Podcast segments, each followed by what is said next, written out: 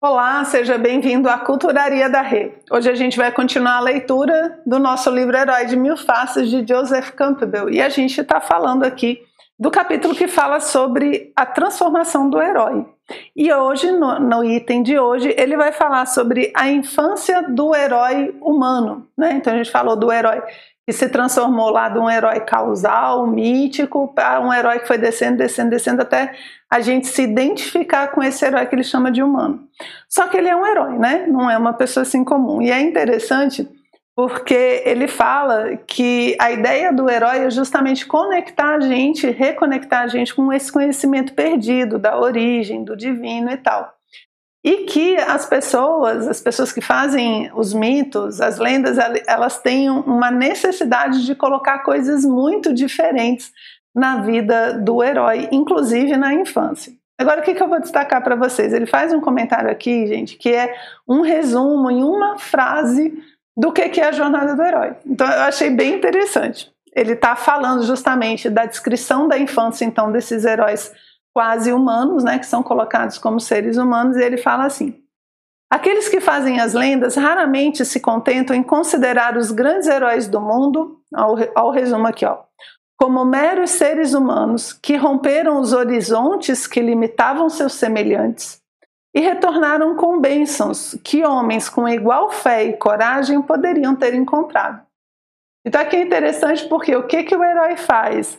Ele rompe os horizontes que limitam as pessoas, todo mundo está limitado por uma cerquinha, ele consegue quebrar essa cerquinha e ela volta com bênçãos, né? Para distribuir e ensinar para as pessoas, mas qualquer um que tenha coragem de quebrar a cerquinha ali conseguiria chegar onde ele chegou. Eu achei isso daqui um resumo bem interessante, porque é, dá a ideia realmente de que todos nós podemos ser heróis, né? Todos nós podemos viver essa aventura heróica, como a gente viu em outras partes aqui do livro, certo? Então a vida do herói vai sendo descrita aqui, né, como uma sucessão de prodígios, e isso desde a sua infância, né, desde que ele é, é pequenininho. Ele dá vários exemplos, né? Tem Hércules, por exemplo, que tem as serpentes, e aí tem que matar as serpentes logo quando ele é pequeno. É, a gente já falou da Virgem Mãe, né? Então, são seres que têm também, muitas vezes, as mães virgens, representando, representando que aquele herói vai ser uma redenção é, para a humanidade. Então, são várias coisas que vão dando características justamente para a infância do herói, né? Então, a, a, observação que ele faz, que é bem legal, ele diz assim, que a infância miraculosa né, do, do, desse jovem herói, dessa criança, né, que vai ser um jovem herói, mostra que ele tem manifestação especial do Espírito Divino. Então ele não é uma criança comum, ele não é uma criança qualquer, ele é uma criança especial. Lembra quando Cristo, ainda pequeno, vai visitar os sábios, né? E os sábios ficam totalmente atordoados de como é que uma criança assim, né, sabe tantas coisas. Por quê? Porque não é uma pessoa comum. É, ele não tem uma, uma infância comum, ele é uma pessoa especial, certo? É, Buda, dentro do mito, Buda nasce andando, nasce andando e falando dos quatro pontos cardeais em algumas versões. Por quê? Porque Buda é um ser que nasceu para ensinar, não para aprender, né? Então ele já começa falando, ele já começa, é como quem diz assim, eu sei tudo desse mundo e eu vim ensinar para vocês. É uma infância prodigiosa, né? É uma infância bem diferente. E aí ele vai falar que os diversos papéis que o herói vai tendo então durante a infância e a adolescência vão mostrando no herói a realização do destino da humanidade. Ai, gente, isso é tão bonito, isso é tão legal, isso é tão lindo. Porque olha só, o herói, a, as vivências que ele tem, ele vai realizando o destino.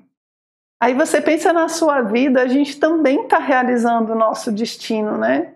A gente está realizando o destino da nossa própria existência e é uma sucessão de papéis, de acontecimentos, né, de coisas que vão surgindo que fazem com que esse espírito divino que existe, né, no herói que já se mostrou quando criança, vai se mostrando e se realizando à medida que a vida acontece. E, e essa, gente, é a nossa jornada. Essa é a nossa jornada, de, de pegar essas potências que nós temos, nessas virtudes que nós temos, e desenvolvê-las e cumprir com o nosso próprio destino. E isso sim vai dar realização para a gente. É isso que o mito está pedindo para a gente. Se realize como ser humano, né? viva essa saga, realize esse destino. Né? Por isso que eu adorei, adorei essa, essa parte aqui. Adorei várias, né? Essa daqui também. Aí então ele vai falar que dentro desses diversos papéis que ele tem, ele vai ter duas tarefas principais. A primeira tarefa é reviver todo o aspecto da cosmogonia, do início do cosmos, né? Que, que é o desenvolvimento dessas habilidades. E a segunda tarefa é voltar para dar exemplo. Então, quando ele vive a cosmogonia, ele vai ter consciência de que ele tem uma, uma missão, ele vai ter que passar pelas provas. E ele fala que as provas aqui é interessante elas são mais complexas e profundas é, de acordo com o que ele vai aprender. E, e aí isso é legal porque faz a gente entender por que, que as provas dos contos de fadas são X, né, são mais simples, porque o que eles aprendem são coisas ali é, relacionadas àquele mundo, né? E aí, quando você pega um conto de fada que tem uma prova muito pesada lá em cima, você vê que já é um, uma. já é quase um mito, né? Ele já está mais para para uma estrutura mais complexa. Por quê? Porque o que ele vai aprender é mais complexo. E na vida, de novo, é a mesma coisa, não é? Porque é, quanto mais difícil as situações que a gente passa, não é verdade, mais a gente aprende. Quanto menos dificuldade a gente tem, menos a gente sabe. Então, quanto pior a prova, maior o conhecimento. E aqui é uma coisa também é, que a gente tem que o vilão de um herói tem que ser bom. Porque se o vilão for fraquinho, o herói é fraquinho. O que define um bom herói é um bom vilão. O cara tem que ser bom para o herói ser bom. Então, na vida é a mesma coisa. As dificuldades grandes tornam as pessoas grandes. As dificuldades grandes dão grandes ensinamentos. É isso que o mito está falando para a gente, certo? Então, o nosso herói teve lá, tem lá a sua infância e vai para suas aventuras, né? E aí ele dá alguns exemplos é interessante desse, desse herói. Ele fica tão humanizado, tão humanizado, que ele se confunde as histórias de pessoas históricas mesmos. É, ele põe como exemplo o rei Sargão, o Papa Gregório, Carlos Magno. Ele mostra que foram feitas lendas em cima da vida dessas pessoas que falam justamente do herói, do, do herói na sua infância. No caso deles, ele diz que as histórias fazem o exílio na infância. Então a criança ela é exilada, ela é criada de forma separada e depois ela volta. Então, por exemplo, é quando você tem a criança que é colocada na cestinha, né, que você tem na Bíblia, você tem no Mahabharata, você tem na Mesopotâmia, ela é colocada numa cestinha, entra no rio e ela é encontrada por outra pessoa, criada por outra pessoa, né? Esse é o exílio.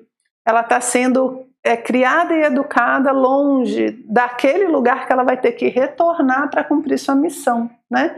Quem gosta de Guerra nas Estrelas é quando o Yoda leva o seu discípulo para aprender as coisas ali, né? Num, num, lugar exilado.